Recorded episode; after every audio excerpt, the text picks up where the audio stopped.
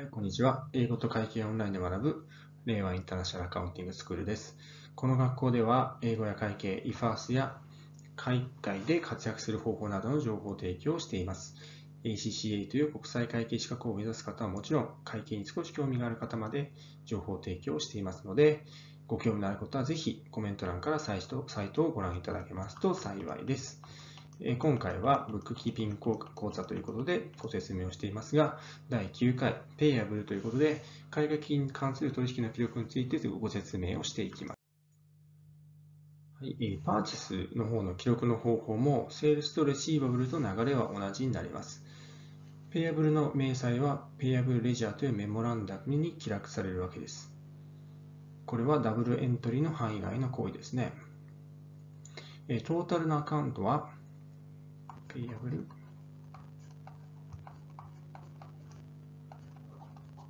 コントロール。アカウント。ヘルトインナ、ジェネラルレジャー。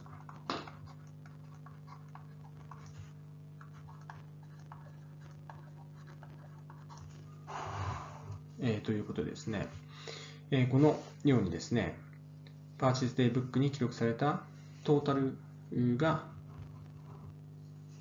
ペイアブルコントロールアカウントの方にダブルエントリーで記録されていきます。その一方で、そのそれぞれの取引については、メモランダムであるペイアブルレジャーの方に記録をされていくわけですね。このメモランダムに記録するときの行為はダブルエントリーとは言いません。ダブルエントリーというのは、パーチェスデイブックからジェネラルレジャーにあるペイアブルコントロールアカウントに記録をするときにダブルエントリーということになります。この辺りの流れは、セールスの方と一緒なので、わからない方は前の講義を見てください。パーチスリターン。これも同じですね。パーチスリターンデイブックにあるものを、トータルをペイアブルコントロールアカウントに記録し、それぞれの明細をペイアブルレジャーというメモランダムに記録していくということになりますね。これらの両者ペアブルレジャーと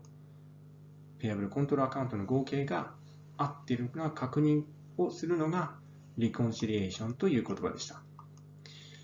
えー、非常に短いですが、ペアブルについては、あこちらまでこちらで以上です。よくわからない方は、レシーバブルの説明をもう一度聞いていただくとわかると思います。基本的には、セールスの方とパーチスの方は同じような処理で流れていくということが分かっていただければいいと思います。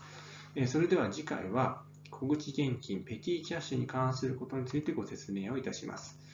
英語と会計の勉強、IFARS についての勉強、国際公認会計試験などについてもっと知りたい方は、この動画にある概要欄のリンクから、このオンラインスクールのメルマガ登録をしていただけますと幸いです。ありがとうございました。